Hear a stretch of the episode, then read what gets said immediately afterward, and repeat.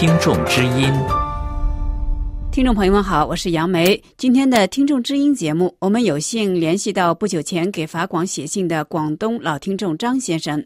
张先生您好，那我想请您谈谈您最近收听收看法广有些什么困难啊？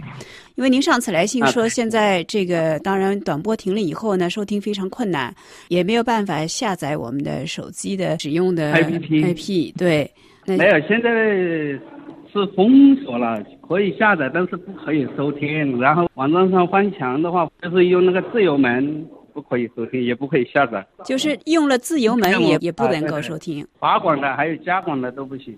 然后我是订了这里呃订了那个华广的那个。电影新闻，然后就可以阅读最新的内容，其他都不行了。嗯，还有如果是翻墙翻过去，可以用 Facebook，可以登录华广的脸书，其他的都不行了。转播停了，网络也不行。你们以前发的停播之前发的那种代理服务器，基本上我技术不是很好，所以无法使用那种微购买那种代理服务器。那您刚才说要翻墙翻到 Facebook，就可以通过 Facebook 看我们的节目。嗯，不能看节目，只能看新闻呢。只能看看文字。嗯，那脸书翻墙的话，用自由门可以翻了。可以可以可以的啊。我是用的那个 Windows Phone 翻墙就很很好，翻墙能力比那个苹果、安卓系统这些都更好了。Win Windows Phone 是那个微软的系统，然后。之前都可以在上面下载收听，其他系统就不行，它那播放器不支持嘛。是，然后就是你们说在台湾的教育台，但是这边基本上是收不到的。这边的登台湾的网站都有问题，登不了，很难登，也是要翻墙。登录台湾的网站都要翻墙。对，要是如果要真的要收听的话，只有点对点的收听，就比如说是。柜台主持人，然后跟听众建立一个电子邮件，然后把音档，然后发到电子邮件，用 MP3 的格式，那样有可能收听得到。您建议我们在发新闻邮件的时候，把那个音频文件压缩成 MP3，呃，同时发过去，是不是？对，那样就效果就因为订了电子邮件，只有通过这种途径才可以收听，其他的基本上是不可能。呃，如果是电脑技术好，或者是懂技术网络，用 VNP 翻墙用电脑，但是那个有的需要购买。但是短波之前也没干扰，信号也挺好。说实话，关掉比比比较遗憾，因为网络又不方便。如果是卫星传输的话，在农村还可以使用，必须要买到法广的那个接收卫星才可以。你。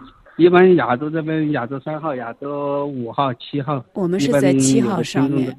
我们法广的节目是在亚洲七号上，在亚洲七号。对，我们的网站上面应该也有这方面的信息。怎么样通过亚洲七号卫星收听我们的节目？除了这个这些技术上的困难之外，对我们的新闻的内容有什么意见？哦，新闻内容我觉得都挺好的，客观、呃公正。你之前没有听众之声，后来增加了听众之声，互动也更加多。但是由于短波又停播了，电台总体来和中国的听众，我觉得联系还是比较少的。行，好的，那么多谢您。确实，中国大陆有许多网民都同张先生一样，不是网络高手，不知使用何种软件翻墙。我们请六四天网负责网络技术的义工普飞先生，向大家简单做一个翻墙指南。啊，我建议呢是最好采用一些付费的翻墙手段。因为它是这种免费的工具，它现在已经陆续的被屏蔽掉了，一些付费的 VPN 也好，还是一些付费的一些 APN 也好，都还能保持畅通。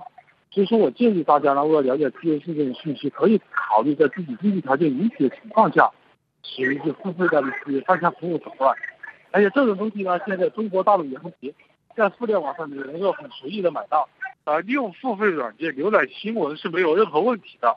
我不做具体的推荐，但是我可以提示大家，在一些和谷歌上可以搜索到很多这种付费软件的网站，他们的服务也好，还有稳定性也好，都是得到大家公认的。但是要翻墙才能上谷歌，它并不是任何时候都需要翻墙，有很多时候也可以通过一些在线代理很轻松的上去。从我们的角度来讲，我们能够做些什么，就使中国国内的网民能够收收听、收看到我们的节目内容。我觉得你们就是维持自己有真实的新闻就可以了。感谢普飞先生以及张先生接受本台的专访。本次节目是由杨梅采播，要感谢玉丽的技术合作，更感谢各位的收听。下次再会。